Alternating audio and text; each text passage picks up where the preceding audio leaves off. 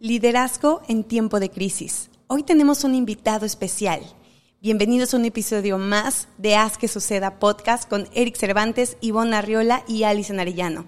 Si te gustan nuestros episodios, no olvides compartirlo y seguirnos en redes sociales, arroba empoderate.mx-bajo.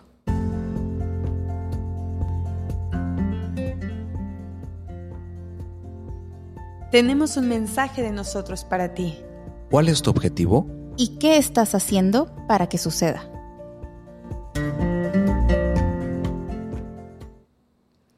Bienvenidos, bienvenidas a un episodio más de Haz que Suceda Podcast. Pues bueno, eh, el día de hoy tenemos un invitado súper especial. Eh, de hecho, estamos cambiando incluso un poquito la dinámica eh, en honor a, esta persona. Normalmente Alison es la que presenta, como saben, no yo, que soy Ivonne. Pero, pues bueno, este invitado es una persona que viene muy, eh, con mucho cariño a nivel personal y profesional para mí. Es alguien con quien trabajé eh, bastante de cerca los últimos casi cuatro años de mi carrera profesional en una de las empresas en las que más he aprendido. Así que, pues bueno, él es eh, Rubén Gutiérrez Ureña. Él actualmente es presidente de Destination Services de Nexus Tours y Sunwing Travel Group. Eh, tiene una trayectoria profesional de más de 20 años en la industria del turismo, trabajando en empresas reconocidas a nivel internacional como director financiero, director general. Y pues bueno, es una persona que, es realmente un ejemplo a seguir para mí. Pues bueno, yo creo que todos tenemos algo que aprender, que platicar hoy entre amigos. Eh, yo creo que todos pasamos una crisis desde diferentes perspectivas eh, con el tema de la pandemia y lo iremos platicando más adelante. Pero bueno, la pregunta obligada, Ivonne, ¿cómo estás el día de hoy? Encantada, nerviosa, siento que todavía es mi jefe. Nunca se va a quitar ese sentimiento. Eric, ¿cómo estás? Muy bien, muchas gracias con invitado de lujo y yo creo que se espera un episodio espectacular. Ay, ay, ay, quédense, por favor, quédense. Y bueno, Eric, ¿qué estamos degustando? Bueno, en honor a, Rubén, que, el día de hoy tenemos de, lujo, hoy decidí traer un vino mexicano de la casa eh, Casa Madero, que es eh, la primer vinícola en América, no sé si, lo sabían, pero es así, eh, directamente desde Parras, Coahuila. Desde, el, desde 1597 elaboran vinos en, en, Casa Madero. El día de hoy tenemos un 3B, que es un Cabernet, Merlot y Tempranillo. Así que, pues... Pues buenísimo. Salud. Pues bueno, salud. Saludcita. Rubén, salud. Para allá, aunque sea agüita. Salud. y salud en casa. Liderazgo en tiempos de crisis. Uf, qué, qué tema tan más complicado.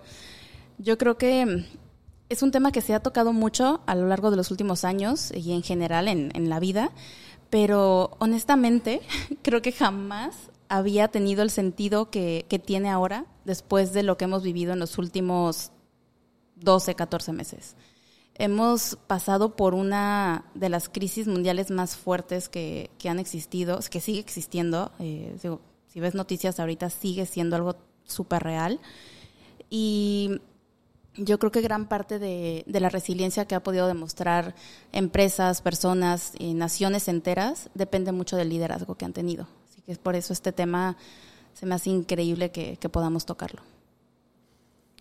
Pues fíjense que yo preparando mi, tema para hoy, estaba el día de ayer escuchando un capítulo de, un podcast de, John Maxwell, que, se lo recomiendo mucho que es eh, eh, liderazgo para, de John Maxwell en, Latinoamérica.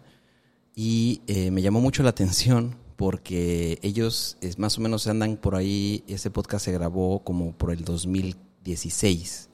Y ellos en ese momento hablaban de la situación económica de ese momento actual, ¿no? En ese momento 2016, y decían que, que pues estamos en una crisis financiera y un, un problemón que tenemos en la economía y no sé qué y ahora la distancia en ese 2021 pues uno uno se da cuenta de lo que de lo que teníamos en ese momento no y de lo que eh, nunca nos imaginamos de lo que íbamos a vivir.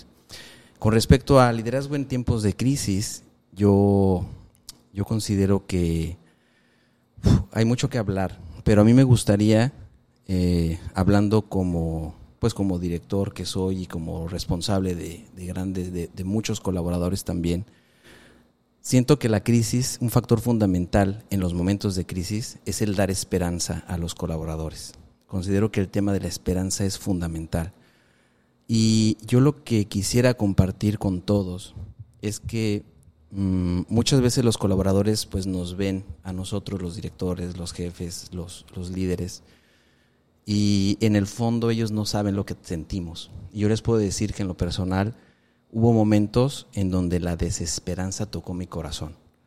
Y yo considero que ahí es en donde uno tiene que tomar una decisión.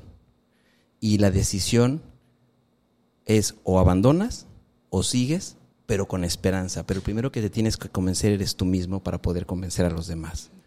Entonces, em, lo interesante de esta crisis es que nos ha hecho sacar lo mejor de cada uno de nosotros, primero de nosotros como líderes y segundo de nuestros, cada uno de nuestros colaboradores. Y para poder llegar a la excelencia con los recursos con los que se cuenta, que en esta época son escasos. Muchas gracias. Pues bueno, yo quiero comentar desde el otro lado de la moneda. Eh, quien sabe y quien nos va siguiendo desde el capítulo cero, comenzamos este sueño de este, del podcast en la pandemia. O sea, empezamos los planes y yo veía a Eric llegar cuando nos juntábamos eh, preocupado por su personal, yo recuerdo sus caras de decir es que no vemos salida o sí vemos salida y ya hubo tal, parece ser que Estados Unidos quiere volver a cerrar. Y lo veía preocupado por su gente. Y la verdad es que yo no tuve la fortuna de contar con un líder que, que en ese momento en la empresa en la que trabajaba, pues nos dejaron morir en el barco. Literal, nos, nos abandonaron y decir, pues llegó la pandemia, muchas gracias, eres un número más que se va Sé que hay muchas cosas que no dependen de ustedes, claramente, factor económico, etc., etc., pero la calidad de, darte un, apoyo, a nosotros literalmente nos dijeron, pues nos vamos hasta enero y bye, ¿no? Y ese enero nunca llegó. Pero qué tan importante es tocar estos temas, tanto para quien maneja el barco, como para, todos los tripulantes que están en él, porque de verdad que yo pasé una de las etapas más difíciles en decir, pues no sé para dónde voy, me quedé sin nada. ¿Y cuántas personas alrededor del mundo vivieron esta misma situación? Pero bueno, Rubén, bienvenido. ¿Cómo estás? Eh, la pregunta obligada, por favor, para ti, ¿qué es hacer que suceda? Bueno, yo la, verdad que muchísimas gracias primero por, por invitarme, eh, gracias Ivonne, gracias Eric y todos por, por eh, invitarme a vuestro, vuestro programa. Para mí hacer que suceda significa manos a la obra, significa acción, significa tomar decisiones, significa comprometerte con, con tu destino, eh, no esperar que la vida te venga resuelta, ser valiente, afrontarlo, ser consecuente con tus, con tus decisiones y tu forma de, gestionar, de hacer cosas, tratar de, dentro de entornos súper complejos donde no tenemos casi nada bajo control, toda esa incertidumbre, pues tratar de favorecer o tratar de apoyar a, la gente que nos rodea, desarrollar a la gente que nos rodea, que no es fácil y no se puede hacer siempre, ¿no? Pero es acción, acción. Y esperanza también, Eric, yo coincido contigo en ese concepto, eh, también opino lo mismo, lo uno al propósito, ¿no? Lo importante que es tener un propósito y que ese propósito sea verdad y sea transparente y sea sea honesto, ¿no? Es muy difícil de gestionar. Muchas gracias, Rubén. Y en esta, en esta pandemia, Rubén, eh, a mí me gustaría preguntarte, ¿cómo, cómo lograste pues mantener la, la motivación de tu equipo? ¿Cómo, qué, qué fue lo que hiciste? Eh, obviamente estamos conscientes de que hubo, hubo etapas, ¿no? Porque pues nunca, no sabíamos dónde, dónde iba a estar la luz, ¿no? Sabíamos el túnel, pero no veíamos la luz, ¿no? Entonces, pero pero a mí me gustaría preguntarte, ¿tú qué fue lo que hiciste para mantener esa motivación o esa esperanza de la que estábamos hablando?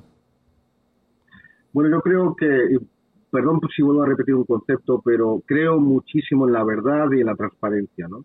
En hacer partícipes a todos los que colaboran contigo, trabajan contigo, de cuál es la realidad de la situación, ¿no? que entiendan que, que aun, siendo directores de empresa y, teniendo que responsabilizarnos de, muchas familias, que eso es algo fundamental y muy pesado para todos los, los que, lo, lo, tenemos que hacer, les hacemos partícipes de, de, todo el momento, ¿no? La verdad que eh, los últimos, como decía Ivonne, ¿no? los últimos 16 meses eh, han sido terribles para todos nosotros. Ha sido una auténtica montaña rusa de, emociones, de frustración, de alegrías. El lunes estoy bien, el martes estoy mal.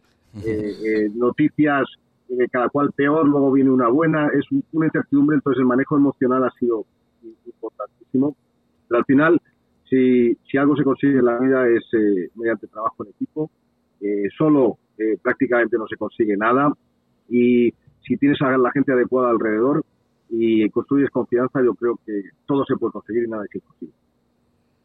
Es que, sabes, ahorita que dijiste eh, ser responsable de las familias, sabes, yo uno de los, eh, de los momentos más fuertes que tengo grabado en la cabeza es cuando yo recién entré a Nexus, que fue en 2017 me tocó la primera posada de Nexus, ¿no? En, ese diciembre tenía pues menos de medio año de haber entrado a la compañía. Y recuerdo que subiste a, enfrente de todos los colaboradores a dar pues unas palabras.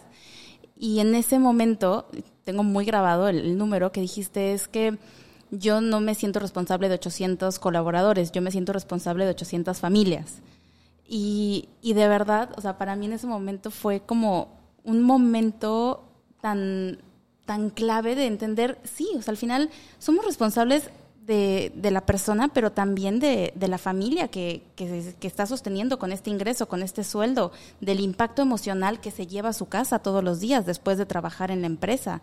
O sea, somos seres integrales y lo que vivimos en el trabajo, a querer y no, lo llevamos a casa. Y lo que vivimos en casa, a querer y no, pues nos llevamos un poquito al trabajo, ¿no? Entonces, eh, el entender y el tener esa parte de la visión humana de, de, la, de la persona, del colaborador, verlo a través y ver más allá de solo una persona que labora ocho horas a la que le puede sacar cierto, cierto trabajo, ciertas tareas, eh, a mí me dejó muy, muy impresionada.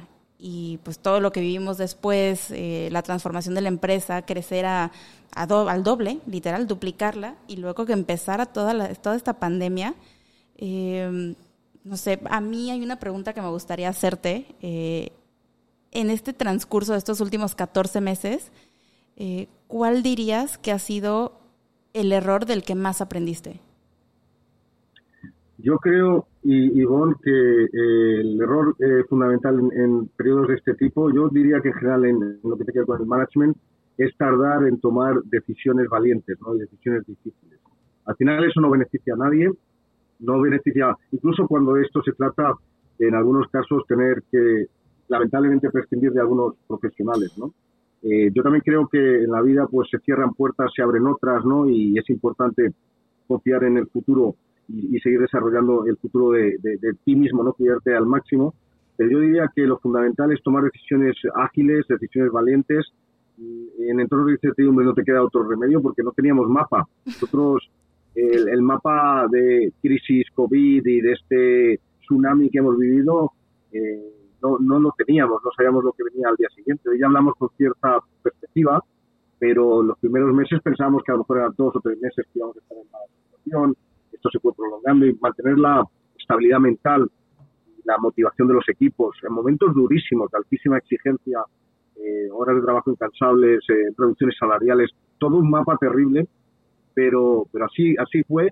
Yo creo que, a la postre, pues yo diría que, que, siento que todos los que hemos vivido esto, pues ha sido un, muy enriquecedor profesionalmente, muy enriquecedor. Eso yo creo que nos ayudará mucho a valorar eh, también lo personal las, las pequeñas cosas, ¿no? Yo, sin extenderme mucho, pero yo eh, vivo en Toronto, eh, os contaba que, que tengo eh, lockdowns fuertes en Toronto, en Canadá, la vacunación va lenta, eh, están muy conservadores en términos sanitarios. Y vengo a Cancún, veo el mar, eh, respiro lo que hoy hay en Cancún y lo, eh, el nivel de emoción y de satisfacción que me causa lo multiplico por cinco antes del COVID, que lo dábamos por hecho, ¿no? Así que, bueno, disfrutar las pequeñas. Muy bien. A mí, Rubén, me, encantó lo que dijiste, ¿no? De, de, de ser honesto. Eh, definitivamente, y tiene mucho con lo, eh, que ver con lo que decías de tomar decisiones, ¿no? Eh, definitivamente cuando, cuando yo recuerdo eh, esas decisiones difíciles que había que tomar, a veces me ponía a pensar qué es lo que voy a decir. Y, y la respuesta era, pues di lo que es. ¿No? y, y, y, me di cuenta eh, que cuando eres honesto, cuando dices las cosas como son, realmente puedes lograr esa, esa empatía, ¿no? Que por muy difícil que sea la situación, pues al final eh, yo creo que cualquier, y no digo un colaborador, cualquier ser humano al cual le seas honesto y le pintes o le digas las cosas como son, pues lo va a entender. Eso no significa que no, no significa que no le va a doler, pero, pero yo creo que le va a doler menos que si le mintiéramos, ¿no?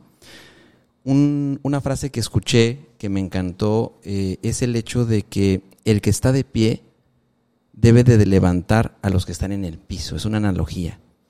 Eh, y a nosotros nos pasó, yo tuve la, bendición de, no perder mi trabajo, si bien, como bien decías, como todo mundo, con reducción salarial y, todo lo que conlleva una, crisis como esta, eh, cuando empezamos a, abrir, cuando abrimos, cuando reabrimos el hotel, la consigna era esa, que nosotros que estábamos de pie y que habíamos tenido la bendición de conservar o de ya tener trabajo, pues teníamos la responsabilidad de hacerlo muy bien para que nuestros compañeros que no tenían trabajo pudieran regresar. Exacto. Y, eso es muy inspirador. Y eso es algo que yo creo que no solo para mí, sino para todos los colaboradores, y no digo solamente de, de mi empresa, sino yo estoy seguro que en todas las empresas, porque hoy lo que se ve en Cancún es luz, lo que se ve en Cancún es, es es, empieza a haber prosperidad, empieza a haber reservas, empieza a haber, y yo creo que todos, y yo estoy seguro que todos hicimos lo mismo, que era que los que estábamos de pie nos dedicamos a levantar a los que estaban en el piso. Y en el piso, ah, estoy hablando de una analogía, ¿no? Entonces, em, definitivamente esto es algo que suma y yo creo que en los tiempos de crisis es en donde realmente se necesita el trabajo en equipo, se valora el trabajo en equipo y yo estoy seguro que parte de lo positivo que nos ha traído esta crisis es que lo noto en los colaboradores que, que son somos mucho, mucho más agradecidos de lo que tenemos, valoramos mucho más a nuestros clientes y curiosamente también lo he notado en los clientes. Los clientes cuando llegan están como con un afán mayor de disfrutar y dentro de todo lo difícil que hemos vivido en esta pandemia, creo que empiezan a salir las cosas positivas, ¿no? Las cosas, cosas positivas que cuando te llegas al piso, pues de ahí es para arriba, ¿no? Entonces, eh, no sé qué opinen de esto. Pues es que fue una lección para todos. Yo creo que fue, fue algo de manera colectiva, fue algo que se dio tanto para los que valorábamos el poder salir, el abrazar a nuestra familia, os hablo en todos los ámbitos. Yo creo que la valoración fue extrema para todo y, se nota, se ve, se siente en, todos lados. Totalmente, totalmente. Yo creo que, en definitiva, eh, aprendimos, como, como mencionaba Rubén, ¿no? a valorar las pequeñas cosas. Eh, incluso el tiempo con la familia, el, el no vivir en, de avión en avión. Tú, por ejemplo, Rubén, o sea, en, época pre-COVID, eh, ¿cuántos aviones tomabas en quisiera decir un año, pero no sé si los puedas contar o lo hayas hecho algún, algún momento. ¿Tienes algún...? Bueno, cientos, cientos al año, ¿no? Eh, yo pasaba dos semanas al mes viajando y de repente reencontré, esto durante los últimos 20 años, y reencontré a mi familia, ¿no? Eh, eh, aprendí a, compartir con mi familia, estuvimos aprovechando muchísimo, eso ha sido una de las bendiciones de, de esta maldición que es el COVID, eh, el estar en, familia, poder disfrutar de tus hijos, de tu mujer, comer en casa, cosa que yo no hacía, no sé, hace siglos, eh, es, es, las cosas buenas que trae, ¿no? Y, y volviendo a una cosa que decía Eric, que es muy interesante, yo creo que en términos del trabajo en equipo, el nivel de compromiso que tienen eh, todos los empleados hoy de nuestra empresa, pero estoy seguro que de todas, es increíble, increíble. Por supuesto, aunque ha sido duro y triste el, tener que ir reduciendo tamaño, también es cierto que esto ha dado paso a, que gente que a lo mejor tenían talentos ocultos han despertado, ¿no? Y han, surgido grandes monstruos, ¿no? De, liderazgo, ¿no? Gente que te sorprende. También hay gente que te sorprende negativamente, pero en general no, no ha sucedido, ¿no? Y también estoy de acuerdo, Eric, en lo que comentabas respecto a los clientes. Yo creo que en este esta nueva etapa post-COVID la gente quiere vivir, ¿no? Y, yo el, otro día leía y estoy completamente de acuerdo que creo que vamos a una especie de nuevos locos años 20 del siglo pasado. después del periodo de guerra, después de la Primera Guerra Mundial, eh, la gente pues quería bailar, quería divertirse, quería gozar, ¿no? Y, me parece que esto es un poco lo que estamos viviendo, aparte de una época un poco más renacentista, donde lo humano y el humano están en el centro. Yo creo que eso es importante. Yo creo que estamos viviendo una época de gratitud.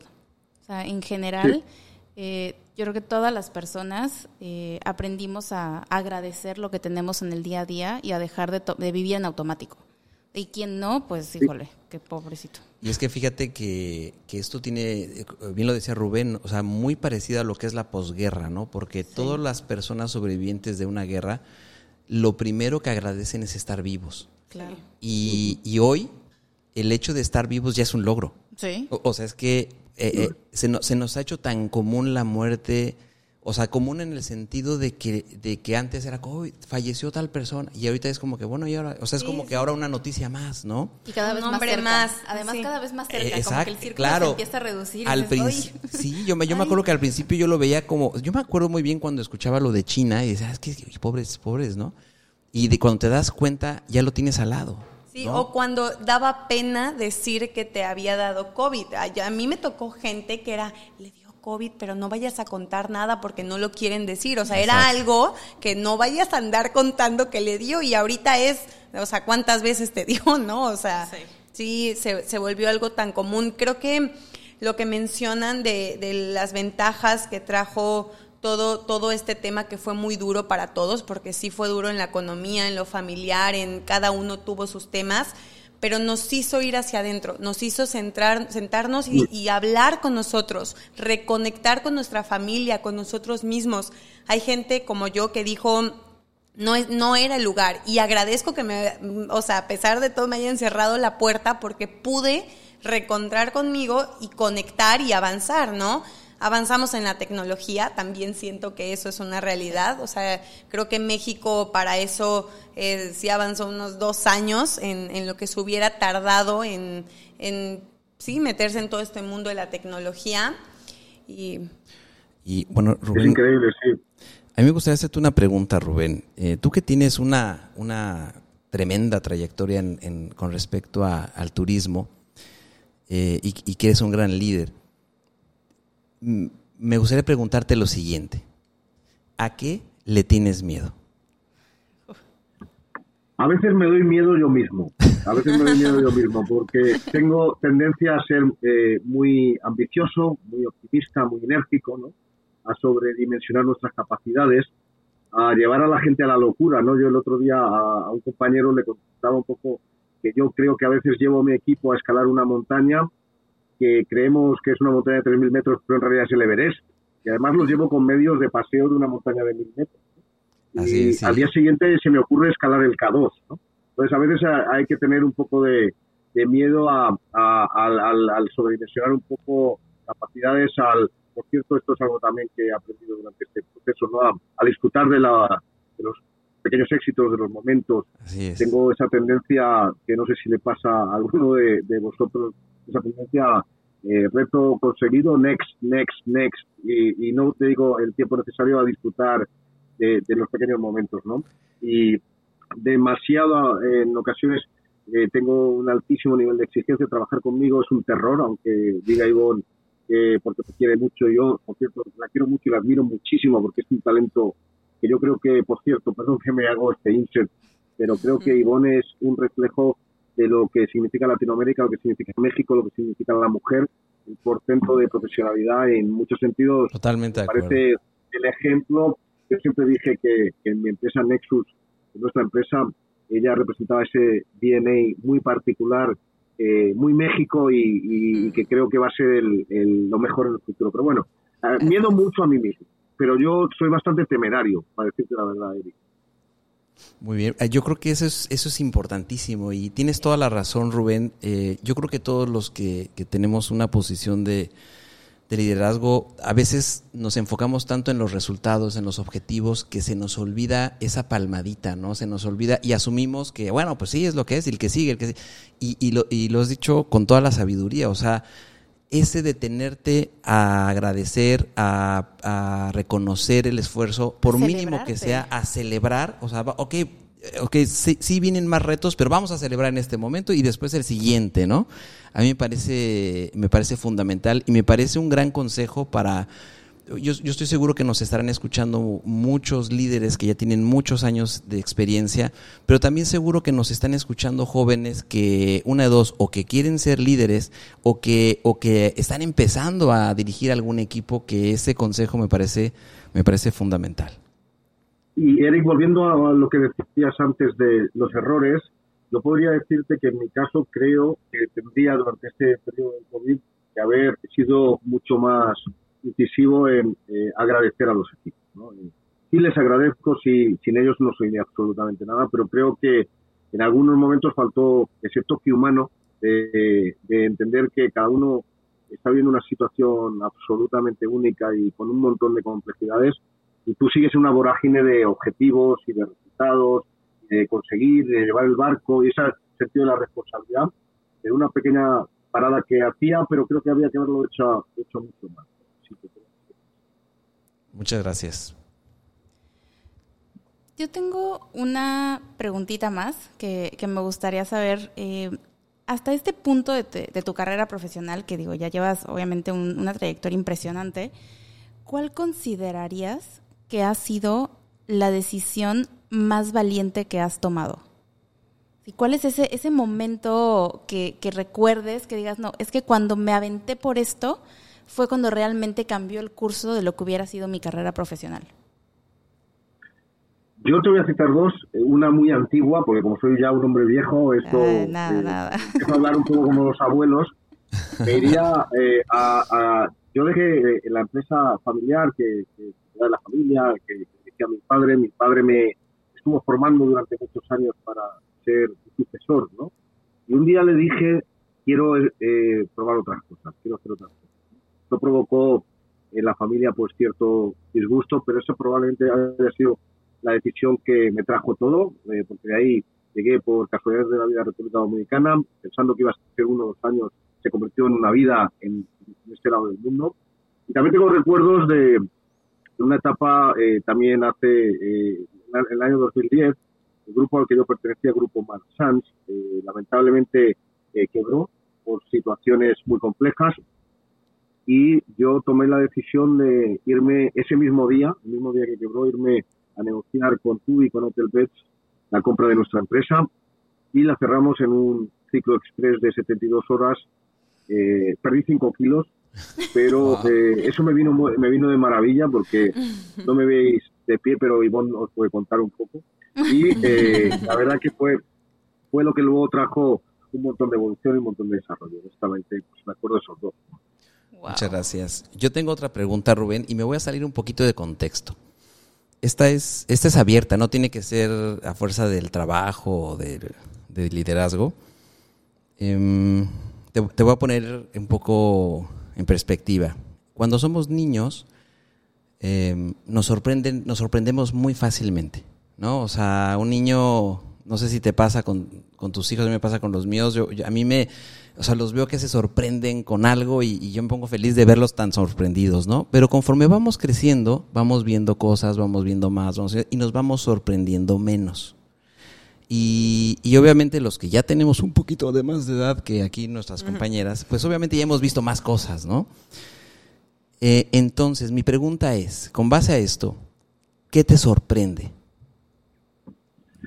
Yo eh, tengo muchísima capacidad de sorpresa todavía. Yo creo que tengo un pequeño niño dentro y ah, en ocasiones siento que mis hijos tienen menos capacidad de sorpresa que yo. No, sé por qué, pero no. Pero, pero, pero tienen menos capacidad de sorpresa que yo. A mí me sorprende, bueno, desde pequeñas cosas me sorprende un amanecer o una tarde en Hallbox. Eh, eh, tres minutos de en Hallbox. Eh, me sorprende el talento eh, que, de nuevo perdonar eh, que, que, insista, pero el talento que hay en Latinoamérica, el talento que hay en México, ¿no? Escuchar a mis equipos, sorprende ver gente cómo se desarrolla, que hace seis meses, un año, eran juniors y que hoy son seniors, que dan lecciones y, que te ponen los pelos de punta, ¿no? Te ponen, te erizan el cabello de, del orgullo que sientes casi patético de, ver cómo se desarrolla eh, la gente. Me sorprende el mar, eh, eh, yo me sorprendo por todo. Yo la verdad que soy un, soy muy vitalista, me gusta mucho vivir, me gusta mucho la vida outdoor y, y, me sorprende un, plato bien presentado, cualquier cosa. Yo me sorprendo. Me parece maravilloso porque yo creo que es un gran mensaje, ¿no? Porque definitivamente yo, yo también soy así, o sea, me sorprenden muchas cosas y creo que esa capacidad de, sorpresa es un valor que, no hay que perder y yo estoy de acuerdo contigo. De repente siento que, por ejemplo, en este caso, eh, mi hijo mayor me gustaría que se sorprendiera más, ¿no? Tal vez desde, desde mi perspectiva, ¿no? Y tal vez él le sorprende o le sorprenderían otras cosas, ¿no? Que habrá que entender también pero creo que esa capacidad de sorpresa es algo que nos mantiene alerta, nos mantiene alegres, nos mantiene... Eh, esos son esos destellos de felicidad que te nutren, ¿no? Entonces, muchísimas gracias, gracias por eso. Y yo creo que, eh, Alison. Pues bueno, nos vamos a las preguntas obligadas del final. Eh, Rubén, ¿tú eres de podcast o de libros? Yo soy muy de podcast. Eh, últimamente eh, soy muy lector, eh, devoro mucho. En esta etapa ha sido una, por, algún motivo tenía, tenía la sensación, y creo que es la correcta, de, que había que aprender mucho porque no sabemos qué nos depara el futuro. Y estoy muy en prepararme, muy en aprender, leo todo, devoro todo de cualquier tipo, pero podcast los devoro también. Me acuesto con podcast, me levanto con podcast, los tengo en el coche. estoy todo el día leyendo y oyendo podcast. Sí. Y pues nos, puedes recomendar eh, tu favorito en el tema que a ti te guste y por qué. Bueno, yo tengo varios, eh, son en este caso algunos muy españoles o, demasiado españoles. Hay uno que se llama Historias de un tambor, que habla de la historia de España, de la historia de Europa, que, es un tema que, me interesa muchísimo, muy recomendable. A veces un poco largo, son tres horas de podcast, que tiene que interesar mucho el tema, ¿no? pero, pero a mí me gusta muchísimo. Luego eh, oigo muchos podcasts eh, de comedia, de nuevo, perdóname, pero española, de, programas, de late nights y demás que, sigo y, los oigo muchísimo mientras fumo un cigarro, que esto lo hago habitualmente cuando termino un puro, me mi jornada por la noche y me suelo fumar un puro, una copita de vino y, y oigo mi podcast. Muchísimas gracias, Rubén. Bueno, yo y a partir de ahora el vuestro, por cierto. muchas gracias. Muchas gracias, muchas gracias. Em, yo quisiera preguntarte, Rubén, eh, ¿cuál es tu lugar favorito de este planeta? Mi lugar favorito de este planeta. Es, muy difícil esta, esta, esta respuesta, ¿no? Y yo eh, tengo una conexión muy importante con República Dominicana porque ahí nacieron mis dos hijos, ¿no? Y yo siempre digo, y lo decía Serrat, que uno es de donde nacen sus hijos. Eh, lo demás da igual, ¿no? Ahí todo ese planta tu corazón. Buenísimo. Y esa es una conexión muy fuerte. Eh, concretamente, en México diría Holbox. wow. Ahí es donde, donde de repente me siento eh, eh, único, ¿no? Y me encanta la Patagonia, es un sitio extraordinario también.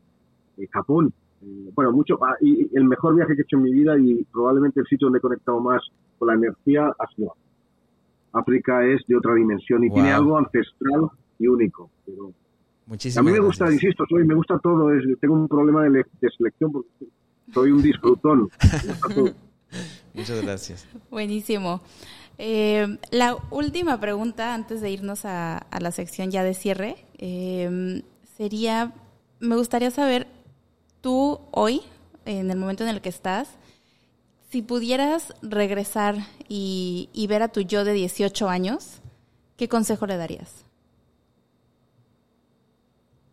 Pues le diría que confíe en sí mismo, le diría siempre que sea valiente, que tome decisiones, le diría que disfrute de las cosas eh, y que siga sus instintos, ¿no? Eh, que, siga lo que, lo que le haga feliz. Me encanta. Me encanta. Me encantaría que pudieran ver ustedes la, reacción, ¿no? Cuando les preguntas. Es, muy genuino las caras. Y pues bueno, nos vamos a la sección final de ¿Y tú ¿Con qué te quedas?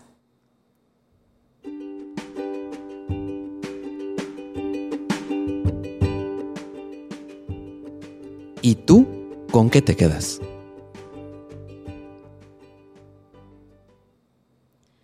Bueno, para mí eh, en este episodio creo que lo que más me queda es entender que los líderes también son personas, también llegan a tener momentos de desesperanza. Eh, digo, llegamos porque también me, me tocó. Y, y, tener esa, esa capacidad de, de entendimiento de que todos vamos a tener momentos buenos, momentos malos. Y como adicional, el no perder la capacidad de asombro. Disfrutar de verdad todos los pequeños detalles que, que, la vida te ofrece todos los días, eh, no darlos por sentado. Yo me, yo me quedo con, con el valor de tomar decisiones. Eh, obviamente en los momentos difíciles y reconocer que somos humanos y que nos podemos equivocar. Porque yo creo que cuando estamos al frente, de repente buscamos tanto el perfeccionismo y buscamos tanto ese el resultado que nos podemos deshumanizar y creo que tenemos que entender que primero nosotros somos humanos y también nos podemos equivocar. Y que yo creo que mientras tomes una decisión basada en lo correcto, será lo más acertado que puedas hacer.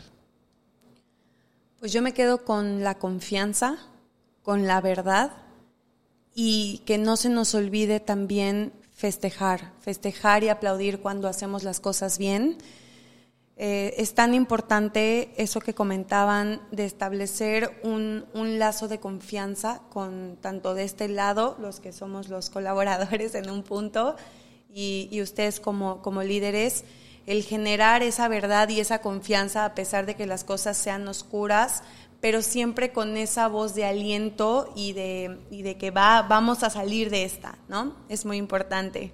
Rubén, ¿tú con qué te quedas? Bueno, yo me, me, quedo siempre, la apuesta es, me quedo con lo bueno, me quedo con el ser humano por encima de, de, todas las cosas. Eh, me quedo con esta hora con vosotros, eh, disfrutando de oíros y de conversar con vosotros. Me quedo con la satisfacción de eh, padre de ver a Ivonne crecer, desarrollar y, seguir sus metas y sus propósitos y sus proyectos. Y sé que es solo el inicio. Y en todo lo que se proponga, y seguro que vosotros también, tendrá éxito. con eso me quedaría.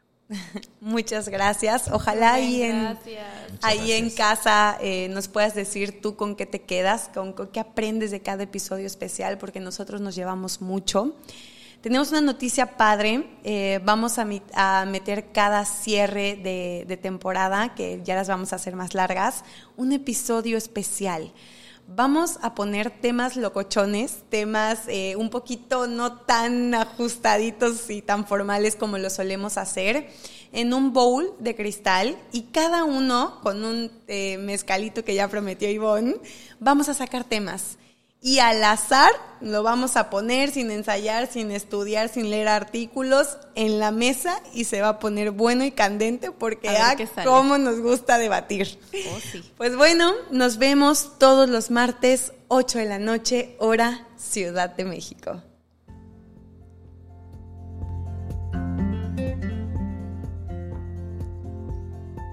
Haz que suceda nace de un encuentro y reencuentro de tres almas apasionadas por compartir lo mucho o poco que saben de un tema, con todo aquel que esté dispuesto a escuchar para seguir creciendo y aprendiendo juntos. Alison Arellano, Ivona Arriola y Eric Cervantes comparten, entre otras cosas, la intensidad, el haber crecido como hijos de madres solteras, el gusto por el café, el mezcal y el buen vino. Además, los tres coinciden o difieren en opiniones, ideas y experiencias, lo que provoca siempre que una plática entre amigos se convierta, casi sin querer, en un episodio más de este podcast.